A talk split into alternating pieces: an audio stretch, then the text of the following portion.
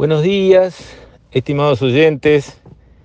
Quisiera referirme hoy a enseñanzas que deben dejar las elecciones municipales y comparar, por ejemplo, lo que fue el triunfo del el ingeniero Antía en Maldonado. Fue un triunfo, diríamos, completo. Recuperó alcaldías que muy tradicionalmente habían estado en manos del frente de hace muchos años, como San Carlos, por ejemplo.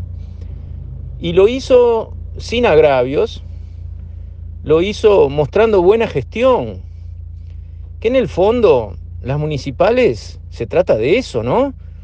Uno no quiere discutir de la lucha de clases en las municipales, no quiere saber si Marx le parece bien y si el manifiesto del Partido Comunista de 1848 le resulta todavía un faro del pensamiento o no. Quiere que las calles estén limpias, bien iluminadas, que no haya pozos en las calles, que el transporte público sea razonable que las áreas públicas estén bien parquizadas, que la ciudad esté segura y contribuya en eso la Intendencia, con la iluminación, por supuesto, pero también ayudando, como en el caso de Maldonado, con cámaras estratégicamente ubicadas, que haya, digamos, eh, promoción para los barrios carenciados en el sentido de realojamiento, barrios que nacieron sin ton ni son, en zonas inundables, inhóspitas, horribles. Bueno, que haya un realojo como se hizo con todo lo que era la zona del placer en Maldonado, una zona preciosa, tugurizada, la gente viviendo mal allí y también a la pasada, y obviamente sin quererlo, eh, quitándole potencial turístico a un lugar donde pueden generarse muchos puestos de trabajo. Esa actitud del intendente Antía, que se refleja en su claro, contundente triunfo, también impregnó a su equipo.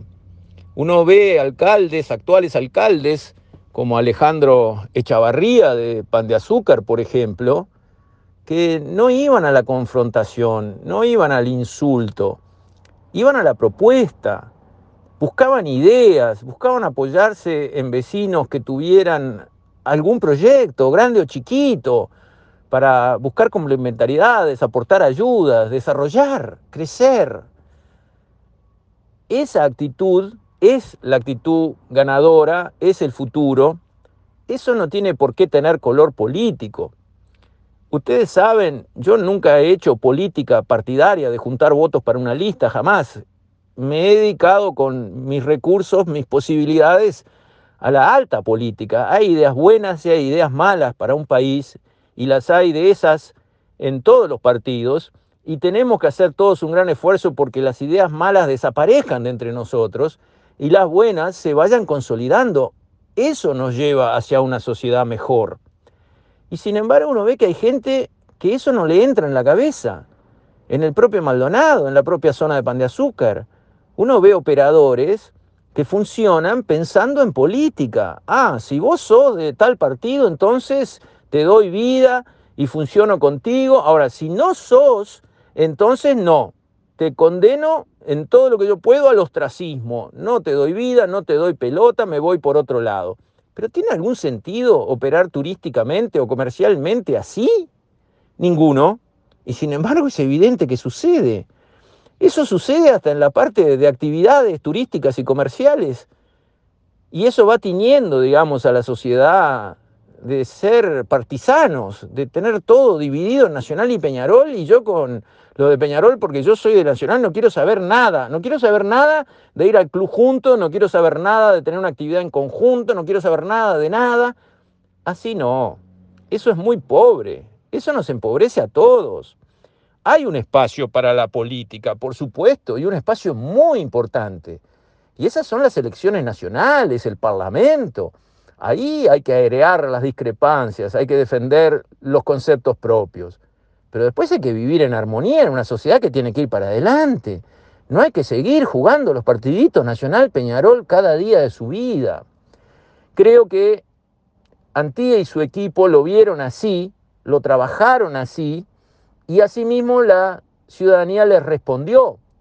porque el Frente Amplio, por ejemplo, también volvió a ganar Montevideo, pero perdió alguna alcaldía más.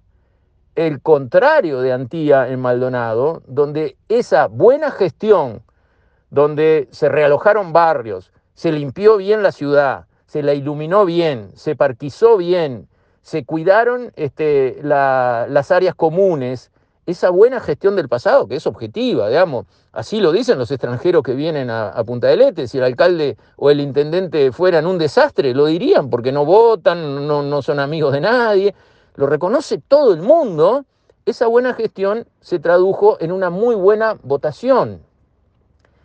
Y eso es lo importante y eso es lo que yo creo que debe ser tomado como ejemplo para otras intendencias, para futuros candidatos. No hay mejor arma política que una buena gestión.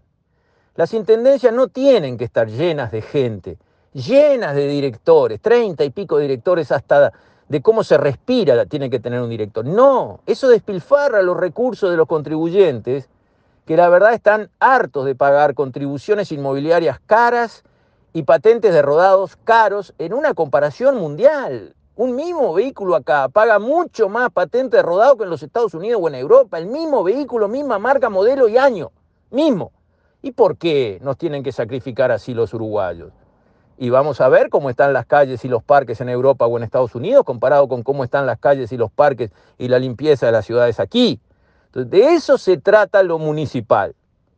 Señores intendentes, miren cómo le fue a Antía y dediquen todas sus energías hacer, a lograr una gran gestión. No habrá, no habrá mejor arma política para la próxima. Con esto, estimados oyentes, me despido. Hasta mañana, si Dios quiere.